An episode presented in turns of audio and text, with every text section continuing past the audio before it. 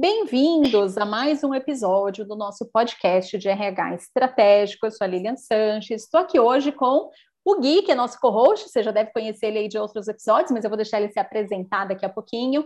E a gente vai receber hoje para esse bate-papo o Du Migliano da Nine Jobs. Ele já vai se apresentar, ele vai falar um pouquinho mais dele, da empresa, de tudo mais. Qual que é o tema de hoje? O que, que a gente vai bater esse papo? O que, que a gente vai falar aqui? A gente vai falar sobre escassez de talentos. Quantas vezes a gente ouve isso do pessoal é, de atração, do pessoal que fala: Meu Deus, preciso contratar gente, não estou achando. Os grupos de WhatsApp bombando de perguntas do pessoal: onde vocês acham tal competência? Como é que vocês acham tal coisa? Como que a gente faz isso?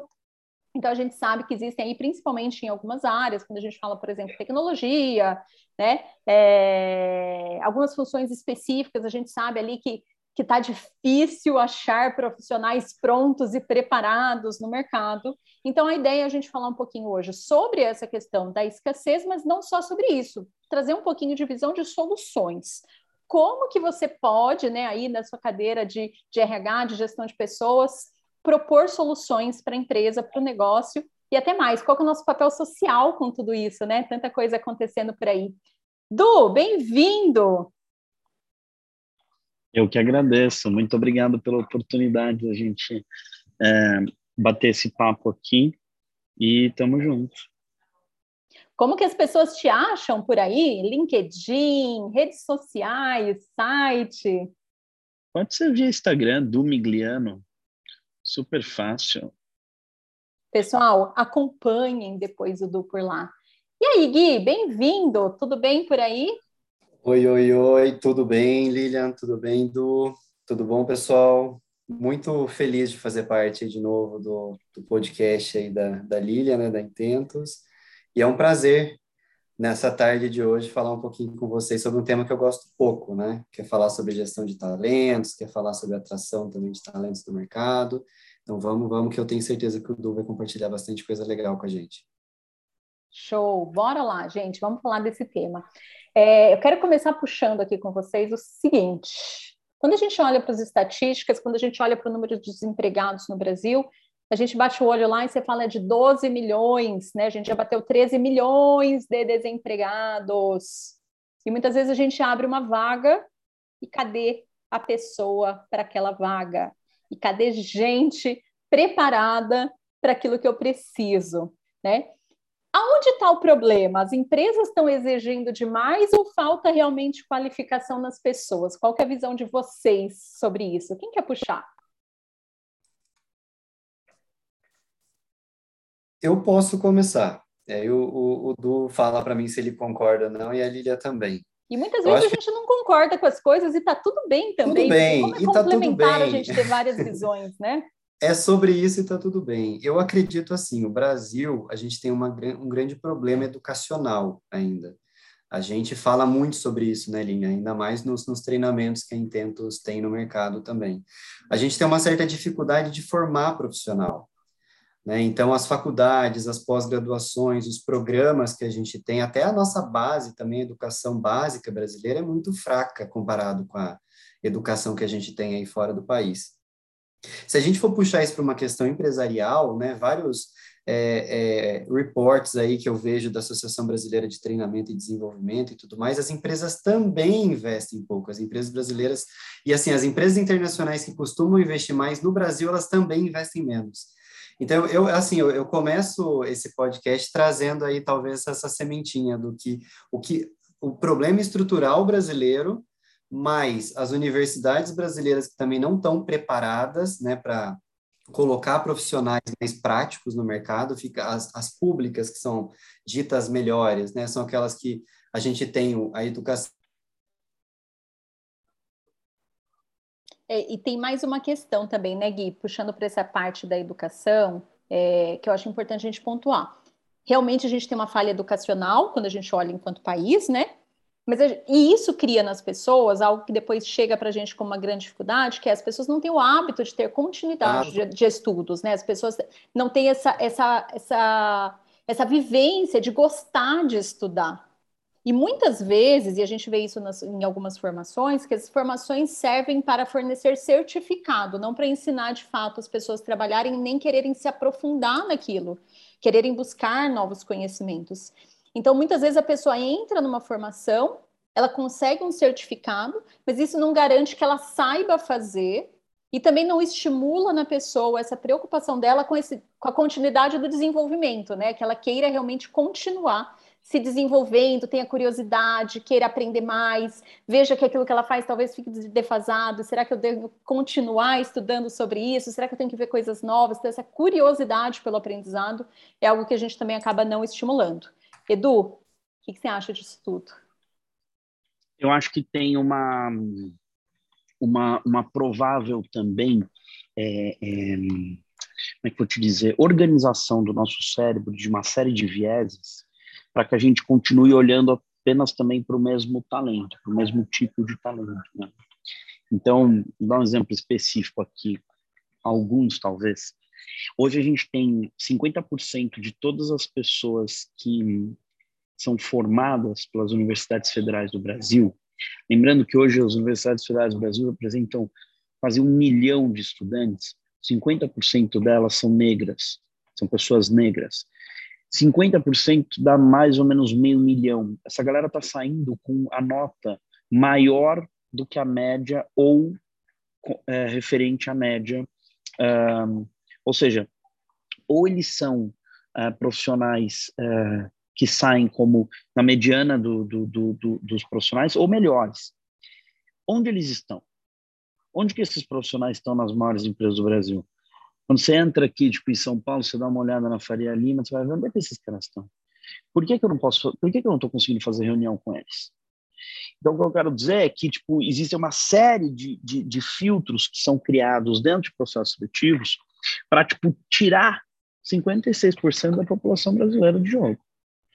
Então, eu tenho um caso específico de um de um mini, eu tenho um caso específico de um profissional que trabalhava comigo, trabalha comigo, onde a mãe dele é uma profissional super né, bacana, né? O pai dele é um profissional, um professor universitário, doutorado e tal. Esse menino é um menino preto e ele teve a oportunidade de estudar é, nos Estados Unidos com uma bolsa atleta, jogava futebol muito bem, ele era é, jogador assim da, da linha de frente do, do Cruzeiro no, em Minas, e aí ele conseguiu, por conta do como ele jogava bem, uma bolsa atleta nos Estados Unidos, foi trabalhar, foi estudar lá, se formou em duas universidades e volta para o Brasil com duas universidades, três uh, línguas, falava português nativo, inglês fluente e ainda espanhol, uh, tendo tido a oportunidade de trabalhar em vários projetos super relevantes, e ainda com uma cabeça de atleta, que, tipo, obviamente, isso dentro de um espaço organizacional super relevante. E o que, que aconteceu? Esse menino foi contratado por uma empresa, o único lugar que ele conseguiu emprego com esse nível de currículo foi um lugar que pagava para ele 1.200 reais por mês. Então, assim, tipo, quando é que você imagina que um cara branco que fez uma faculdade na gringa vai ganhar 1.200 reais por mês para voltar para o Brasil? É, por que que esse menino estava onde estava? Né? Quando eu descobri ele, peguei na hora. Uh, hoje ele tem um salário considerável dentro da Nine Nine. Uh, tipo, tem um time de pessoas, ele lidera meus projetos Latam. Um, moleque que, tipo, é excepcional, excelente, só precisa de uma oportunidade. Então, às vezes a gente fala sobre um apagão de talentos, é, porque a gente está acostumado, na maioria das vezes, a enxergar talento como talento que na maioria das vezes vos fala. É, e esse país é muito maior do que, de fato, ele a, a, a, tem aparecido nas revistas e, e, e, e, nos podcasts de negócios, sabe? Um, esse país ele tem uma representatividade uh, específica considerável, só que, tipo, mesmo se formando, mesmo sendo os melhores alunos das universidades federais, esses caras não estão passando nos programas de trainee, por exemplo. Uhum. Então, Boa. E o Magalu, quero quando fez um ponto. programa. Pode seguir, desculpe. Não, o Magalu, quando fez um programa de trainee em 2020 para pessoas negras, ficou quatro semanas no Trend Topics do Brasil, no Twitter, sendo escrachado, né? a gente que fez o processo seletivo, então eu tenho esse dado. Naquele ano, tiveram 99,7% de pessoas brancas contratadas em programas de treino. Com o programa do Magalu, virou 97,2%. Mudou nada. 99,2. Estava 99,7, virou 99,2. Não dá nada. Então, assim, tipo, é, é, a mudança é muito pequena, né? falado, né? É. Ainda muito pequena, porque existe uma visibilidade frente a tipo. Quando fizeram um programa para corrigir um problema de uma empresa, teve toda aquela crítica. Inclusive, virou um documentário sensacional que está na internet chamado Magalu Legado, depois vocês dão um Google lá, tem quase 300 mil views, sem nunca ter gastado um centavo com mídia. Um, um documentário maravilhoso, chama Magalu Legado. Esse, esse projeto, ele era para resolver um problema de uma empresa privada, né?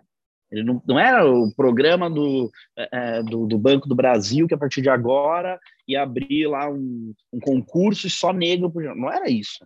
Era um programa para resolver um problema de uma empresa privada. Se você olha, por exemplo, uma série de programas, processos ativos de bancos nesse país, que tem 100, 90 trainees contratados, dois, três são pessoas negras. Por que, que nunca ninguém questionou isso e entendeu que isso estava errado? Né?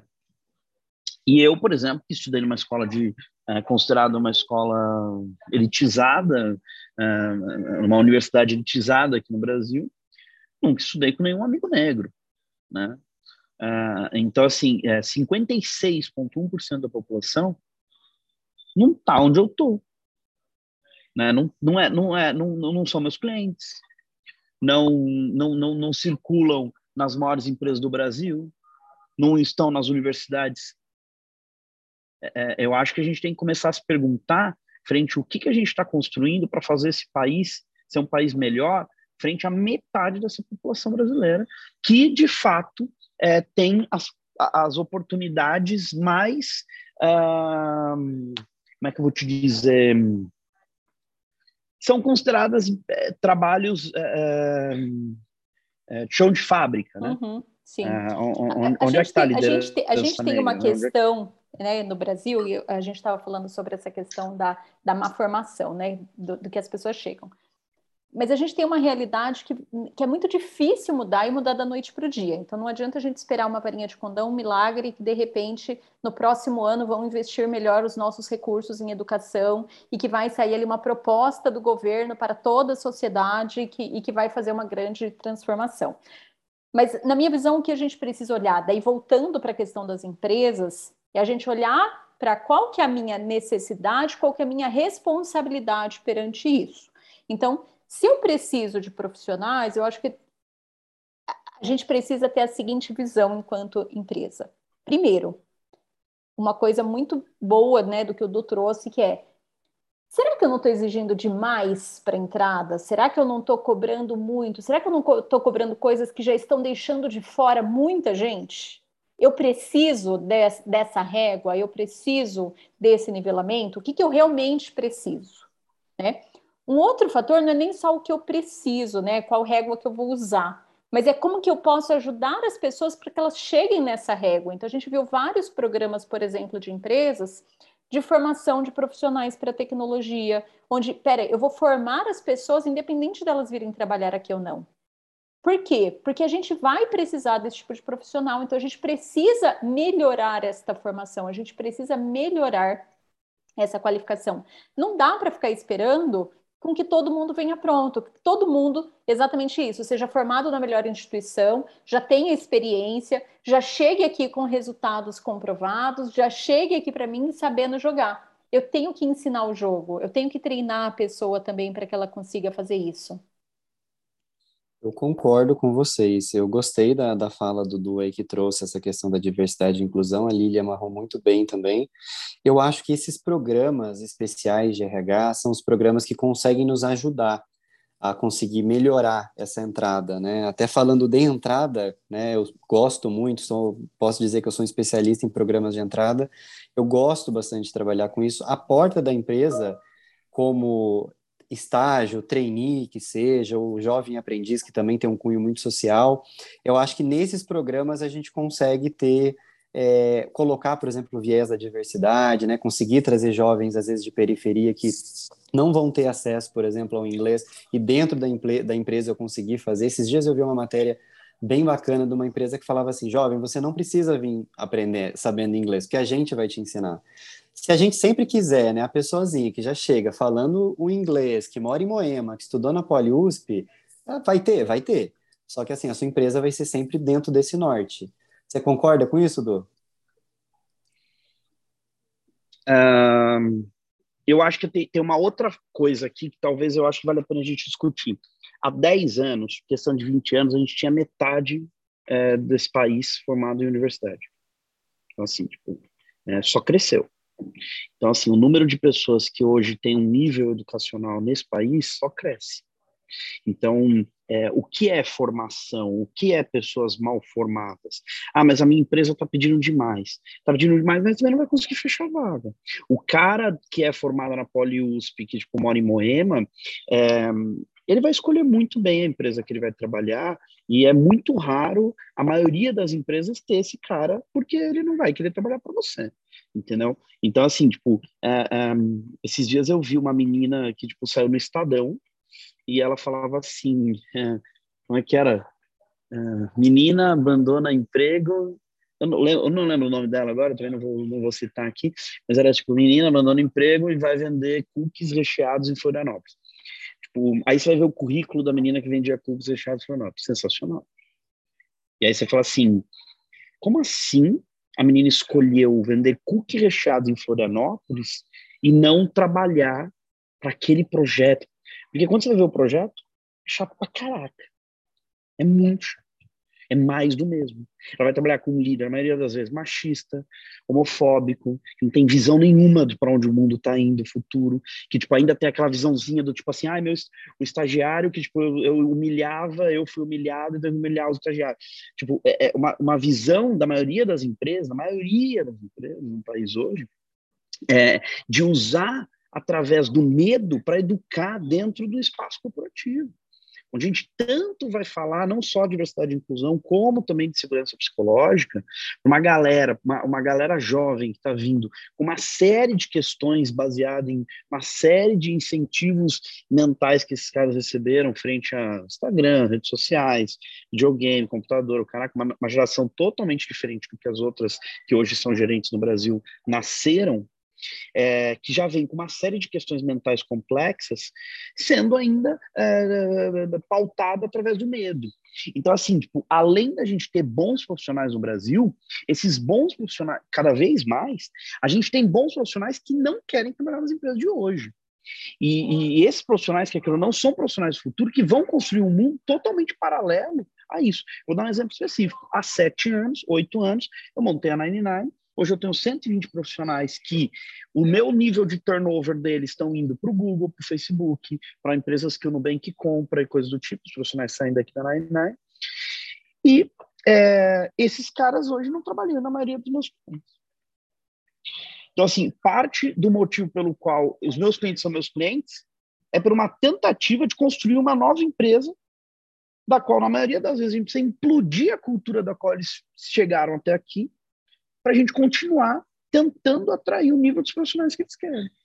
O profissional da PoliUSP que mora em Moema, é, existe, existe. Muito difícil dele querer trabalhar na sua empresa. Diferente Odu, Odu, do que, que você cabe, faz. É, você trouxe um ponto excelente que, né, que a gente refletiu o seguinte, eu sempre falo que é, o nosso trabalho ela é uma relação de parceria, assim como é o nosso casamento, assim como são todas as relações. Então, é uma relação de troca. E muitas empresas exigem muito, mas o que elas estão dando nessa troca? O que elas estão oferecendo nessa troca, né? E oferecer nessa troca, muito já se discute que não é só o salário, porque até pouco tempo atrás a gente tinha esse poder das grandes empresas, das multinacionais. É um grande salário, um grande pacote de benefícios. É, mas normalmente também tem um grande peso junto a isso, né? Um grande pacote de exigências, um grande pacote de disponibilidade, onde você tem que estar aqui disponível para a gente muito tempo, onde você tem que cumprir coisas independente da sua opinião ou do seu propósito, e daí a gente tem uma, uma série de coisas aí que a gente poderia também trazer para essa discussão. Mas o ponto principal que eu quero pegar aqui, para que os nossos ouvintes aqui reflitam sobre isso, é: estou pedindo, mas o que, que eu estou oferecendo? Será que nessa relação, para esse casamento, eu sou esse parceiro tão legal que vale a pena casar? Né? Ou só estou escolhendo demais a pessoa para pedir em casamento e no fim não tenho muita coisa para oferecer em troca. Como que tá essa relação, e Lilia, né? Ô Lilian, você falou, eu lembrei, né? Eu já cuido de programa de entrada há alguns anos, né? E eu lembro que eu, eu escutei uma fala muito parecida de uma, uma, estudante de engenharia ambiental, né? Estudava na PUC do Rio e tudo mais, menina né, com família mais rica. E ela falou exatamente isso para mim, né? É, em uma das perguntas que eu tinha feito lá para fazer a seleção, ela me devolveu com uma pergunta muito parecida. Tá, mas o que, que vocês vão me oferecer? E assim, foi a primeira leva de, de, estagiários que eu comecei a ver que era uma leva diferente, que já não era mais aquele pessoal do começo que baixava a cabeça, né? Que ah, eu quero muito uma oportunidade. Já eram alguns estagiários que vinham realmente querendo entender o que, que eles iam conseguir se desenvolver com a empresa, né? Eu perdi ao longo aí desses anos alguns bons é, estagiários ou jovens profissionais, assim também linkando com o que o Du falou, por conta disso, de olha, não é o que eu quero, não quero isso, vou para fora do país, né? Eu não quero ficar aqui. Então, sim, é, eu, eu, percebo que no começo da minha carreira era um pouco mais fácil, né? De, de se conseguir os profissionais que a gente queria dentro daquele padrão né, XYZ, talvez não tão diverso como deveria. E que hoje a gente tem uma certa dificuldade. Primeiro, por, pelo que a gente começou a falar no começo do, do podcast, né, por conta de toda a parte de educação que é um pouco deficitária. Segundo, também a gente não consegue, né, não tem conseguido trazer tanta diversidade ainda, né, por problemas aí internos. Também o terceiro agora é que as pessoas também estão vendo um horizonte, né? Estão vendo uma, uma luz no fim do túnel. Tem empresas que estão oferecendo home office full, a, a pessoa pode trabalhar de onde ela quiser. Então, no meu caso, eu trabalho numa empresa que a gente precisa estar presencialmente, é fábrica, é indústria. É um pouco mais difícil, né, de você trazer a pessoa para esse esse modelo tradicional que o pai dela e o avô dela trabalhou alguns anos atrás, né?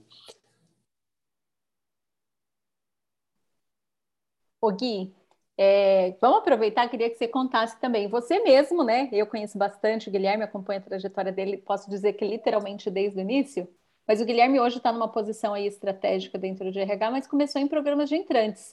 E não era das faculdades de top de linha, e não era daqueles negócios todos cheios de critérios mil. Você realmente foi lá e passou dentro desse programa e foi trabalhar no RH que não tinha nada a ver com sua escolha inicial. Conta pra gente, para quem está ouvindo aqui, para entender um pouquinho como que foi isso.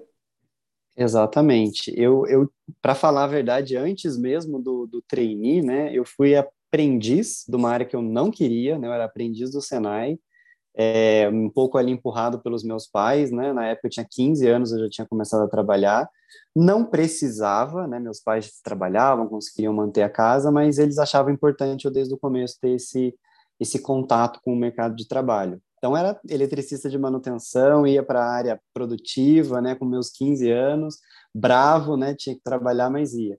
Depois eu consegui a oportunidade de estágio de férias, né, que daí a gente brincava que eu, eu, eu fui promovido, né, eu virei um estagiário de férias numa construtora, né. É, depois acabei subindo para estagiário, fui promovido de novo. Então, de férias, que eram só dois meses, fui promovido para o contrato de dois anos. E depois consegui sim entrar num, num programa de, de trainee. O profissional que eu sou hoje, eu devo aos programas de entrada. Então, eu sou muito fã mesmo desse tipo de programa, eu gosto desse tipo de programa. Acho que as empresas que não investem estão perdendo, porque é nesse momento que a gente consegue trazer ali as pessoas com o sangue da empresa mesmo, que querem né, trabalhar, pessoa jovem, que vem com várias competências aí importantes, né, competência de criatividade, que muitas vezes a gente né, vai, vai perdendo ao longo do tempo, né, a gente vai ficando mais cada vez mais encaixotado quando a gente vai amadurecendo. Então, eu, eu sou muito realmente fã desses programas. Você du, gosta também, Du? Adoro, e, e eu quero passar para o Du só com uma pergunta aqui, Du.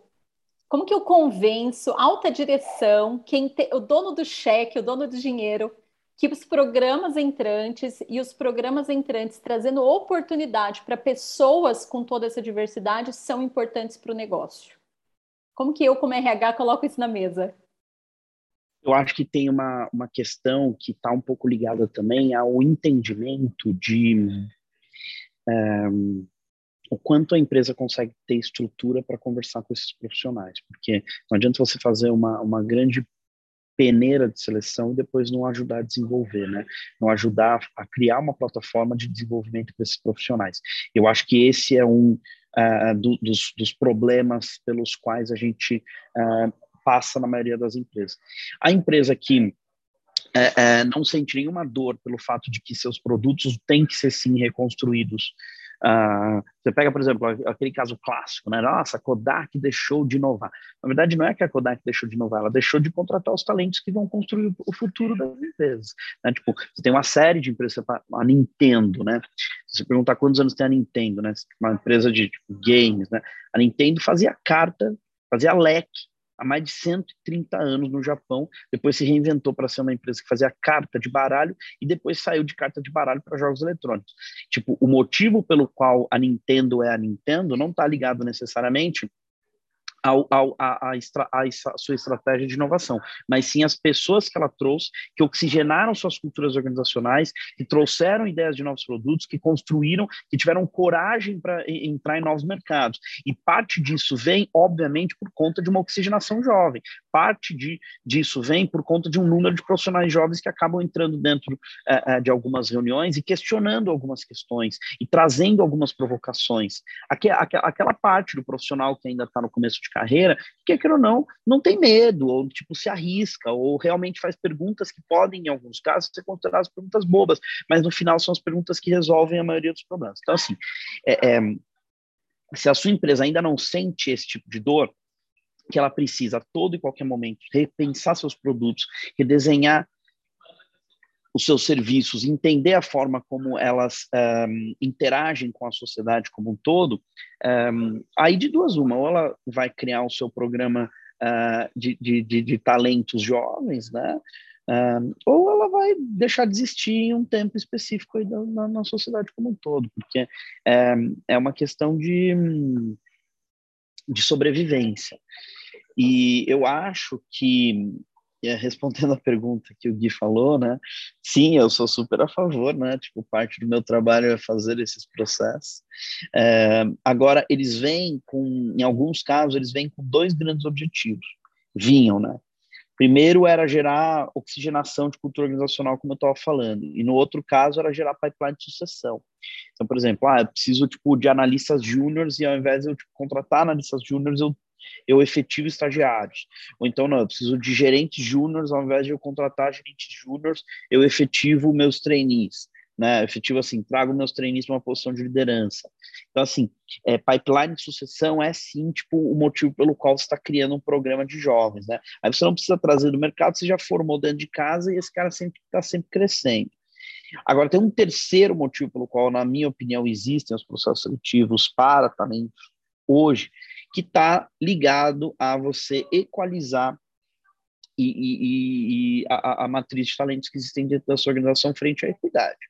Então, assim, qual é a equidade que você traz dentro dos seus negócios? Ah, eu tenho mais homens dentro do meu processo de liderança, tenho pouquíssimos negros. Como é que você começa a tipo, entender que você vai contar para pessoas mais jovens que elas podem sim tipo, entrar dentro das empresas? Porque tem muitos profissionais negros que tipo, eles não têm, por exemplo, especificamente com o programa de trainee, tem muitos profissionais negros que não tem nenhum amigo que é trainee.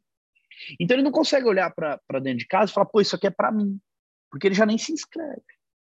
Então, se a, se, a, se a sua marca empregadora como empresa ainda não construiu um posicionamento relevante o suficiente a ponto de um profissional que faz parte hoje de uma classe minorizada ou está dentro de algum grupo vulnerável, especificamente LGBT, trans, é, e não consegue se vender do seu espaço organizacional, primeiro que você tipo mata o para onde o mundo está indo. Você mata ali uma série de, de, de, referências e construções dos produtos mais inovadores que um dia você pode de fato ter e atender de fato uma sociedade de uma forma de uma visão mais ampla. E segundo, é, que você obviamente não vai atender a, a, a, uma série de diretrizes organizacionais que lá na frente vão passar a ser uma exigência de mercado frente à forma como você constrói marca. Né? É, a maioria das empresas hoje trabalham diversidade não por, uh, uh, por porque elas acreditam, mas sim por conveniência, né? E, e, e, uma hora essa, essa conta vai, vai, vai chegar e essa, essa conveniência pode sim se tornar convergência, mas enquanto isso não acontece, uh, a gente vai colocando, um, um, vai tentando colocar um número de profissionais dentro dessas organizações que de alguma forma tentam reconstruir a matriz de talentos que a empresa vai ter lá na frente. É um bom ponto, Eu né, achei... Edu? Porque assim, a gente fala muito sobre, a gente vê inclusive, né, LinkedIn tá lotado de posts sobre isso, falando sobre ah, a empresa está fazendo tal programa porque é puro marketing, ela está levantando tal bandeira porque simples e puramente ela quer aparecer na mídia.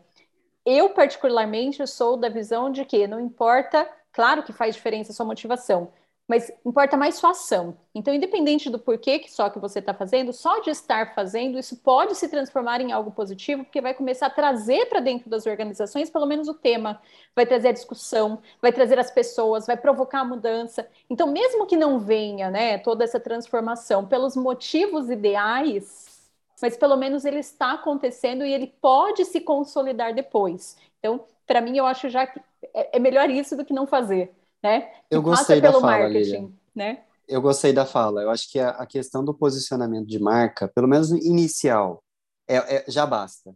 Porque se tem um posicionamento de marca, se tem um CEO, se tem ali o número um que seja da empresa que está falando que ó, a partir de agora é assim, já é um posicionamento de mercado. Eu, eu duvido que todas as pessoas que estão ali no guarda-chuva daquela empresa vão concordar com o CEO, por exemplo, que está começando a se pronunciar dessa forma. Mas ele deu a letra e está dado. Né? Então, sim, se a gente for olhar inicialmente né, para esses programas né, mais voltados para diversidade e inclusão, eu acho que só o posicionamento da marca inicial já, já é algo positivo. Claro que depois tem que ser feito todo um, uma construção interna né, de viés inconscientes e treinamento de liderança, chão de fábrica e tudo mais, mas sim, eu, eu concordo, eu gostei da fala o próprio trabalho ele acaba sendo puxado, porque vão surgir daí os conflitos internos, vão surgir as situações que vão precisar ser tratadas, e, e, a empresa não vai poder se isentar, porque ela trouxe um programa. Então, assim, eu, eu pelo menos enxergo que vai acabar acontecendo de alguma maneira. Então, melhor isso do que não acontecer. A gente está chegando aqui já quase no finalzinho, né? Eu sempre falo que o nosso podcast ele podia rodar duas, três horas a gente batendo papo, mas a gente tem que encerrar. Então, a gente chegando aqui já quase no final, eu queria pedir para vocês dois, Gui, do dicas. Quando a gente fala de implantar programas para trazer e formar novos talentos internamente, quais são as principais dicas, quais são os principais cuidados que vocês podem deixar aqui para o nosso pessoal que está ouvindo? Bom, eu posso começar. Eu acredito que você tem ter bons parceiros, né? A gente não é obrigado a saber tudo. É, eu, eu sempre digo que eu, eu tenho uma facilidade muito grande para trabalhar com a parte de talentos, de desenvolvimento, mas em contrapartida eu não sei nada de folha. Graças a Deus tem alguém aqui para mim que sabe fazer. É, então, assim, se você não sabe, busca no mercado, né? busca uma consultoria.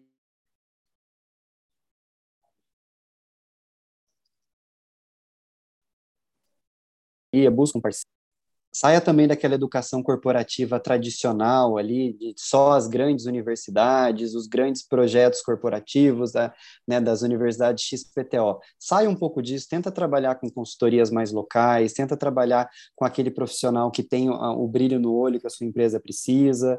Eu acho que eu tenho trabalhado mais assim, eu fui já aquela pessoa, né, a Lilian falou aí da minha carreira, que desde o começo eu trabalhei com as grandes consultorias, e que sim, me ajudou muito a me formar como profissional, mas hoje em dia eu trabalho muito com consultoria regional, tento fazer, ó, vou fazer um programa de diversidade, será que eu realmente preciso trazer a número um, a consultoria número um do Brasil, ou será que tem um, um consultor independente ali que consegue também me ajudar, né? Então, e também trazer para o RH pessoas fortes. Eu não sei se o Du, se a Lilian vão concordar comigo, mas carece muito o mercado de RH de profissional bom em na área de talentos. Aquele profissional que consegue trabalhar com competência, que consegue é, é, trazer realmente e, e, fazer com que o a área de treinamento e desenvolvimento, que é a área de talentos, né, gestão de talentos como um todo, é, funcione dentro da empresa. Não seja só aquela coisa para cumprir tabela. Ah, eu tenho lá um analista de treinamento e desenvolvimento, mas ele realmente influencia seu negócio? Né? Então, também tentar formar mais pessoas dentro de RH para que a gente consiga influenciar né, os nossos líderes aí a entender que programa de entrada e diversidade e cultura não é balela de RH, que na verdade a gente está aqui como uma asa do negócio. Eu acho que um dos principais desafios. É uma das asas do negócio, né? Eu acho que um dos principais desafios que existem nesse processo é, a, a, gente que está sentado, que quer ou não, numa cadeira dentro de uma organização, é, a gente precisa se provocar, entender se o que a gente está fazendo é de fato mantendo o nosso emprego para pagar nossos boletos, uh, e na maioria das vezes, tipo, sabendo que o nosso emprego é chato o suficiente, por isso a gente gera outros boletos que a gente nem precisava estar tá gerando, só para, tipo, pagar o fato do quanto o nosso emprego é chato, ou a gente, tá, ou a gente tá, tá, tem coragem o suficiente para fazer as mudanças que a sociedade precisa precisa que sejam feitas, sabe? Eu não conheço nenhum profissional que, com coragem para fazer as mudanças que precisavam, é, reduziu sua empregabilidade. Muito pelo contrário. As empresas cada vez mais precisam de profissionais corajosos para provocar mudanças, para tipo, discutir a respeito das questões que de fato vão fazer diferença nesse país e no mundo, e por isso você precisa encontrar um espaço dentro da sua organização que, que abra espaço para você. Enquanto isso, você vai construindo e fazendo conforme você pode, mas provocando, sendo a pessoa que tipo puxa, que constrói, que dá as ideias diferentes, que quer, que, que se mete nos projetos e briga por eles para que eles de fato façam a diferença, né? Ah, mas aí no final eu acabei brigando mais do que trabalhando. Não, o trabalho é parte de brigas políticas, porque as organizações foram construídas em cima do medo. A maioria dos executivos estão muito mais preocupados em tipo manter o seu company car do que de fato fazer inovações que podem colocar em risco o seu trabalho que podem colocar em risco aqueles seus benefícios dos quais ele acredita e acha que é por conta daqueles benefícios que ele chegou onde ele chegou. A gente precisa provocar as pessoas para que as pessoas cheguem onde elas chegam por conta do tamanho do impacto que elas geram na sociedade. Quanto mais impacto você tem, mais relevante você é, mais pessoas vão pagar pelo seu produto ou serviço e por isso, obviamente, maior você vai ser. Então, enquanto você não gera esse impacto, você só está mantendo seu emprego. E aí fica do propósito de cada um do que veio de fato fazer aqui nesse mundo. Eu vou deixar como dica final aqui minha é envolva as pessoas. Não queira ser o salvador da pátria, não queira ser um projeto. Eu sempre falo que muitas vezes o RH ele quer montar programas do RH para o RH, né? E a gente precisa montar para as pessoas. Então, tragam as pessoas, traga a comunidade, traga os gestores, traga as pessoas envolvidas nos projetos para participar. Se a gente vai fazer um projeto de diversidade e inclusão, traga pessoas realmente que vão ser é, impactadas com esse projeto para elas falarem a visão delas o que, que, elas realmente estão interessadas, quais são as dificuldades delas, o que, que elas querem buscar numa empresa. Coloque essas pessoas junto com esses gestores para eles também ouvirem, para gerar empatia, para gerar conexão, para que eles entendam o que, que a gente está propondo, para que juntos a gente desenhe esse programa, para que juntos a gente crie essa solução. Então, a gente sair realmente dessa nossa, é, da nossa bolha, do nosso crachá, porque senão a gente acha que tem todas as respostas, mas a gente tem as respostas com a minha cabeça, a cabeça da Lilian, né? Que tem uma carreira X, que mora num lugar Y, que teve vivência Z. Mas será que isso cabe para quem a gente está querendo impactar? Será que isso cabe para quem a gente realmente quer trazer para dentro desses programas? Então, vamos ouvi-los, né? E isso gera muita riqueza. Bom, queria agradecer Du pela presença, pela disponibilidade de estar aqui com a gente gravando esse podcast. Gui, sempre uma companhia fantástica com a gente nessas gravações, nesses episódios aqui como co-host oficial da nossa temporada 2022. Agradecer a vocês que estão aí acompanhando a gente, tiver alguma dica, contribuição, tem sempre o link nosso aqui para entrar em contato pelo site, outros materiais. E queria mandar um beijo especial para as minhas aprendizes, estagiários e trainees que eu já formei aí no decorrer deste caminho todo e tenho certeza que tem vários talentos trabalhando hoje em dia em várias empresas, em várias posições e que de alguma forma eu tenha contribuído nessa formação. Um prazer estar com vocês. Valeu, Du, valeu, Gui. Valeu, que Obrigado. pessoal, muito bom. Forte abraço. Tchau, tchau, gente. Tchau, tchau.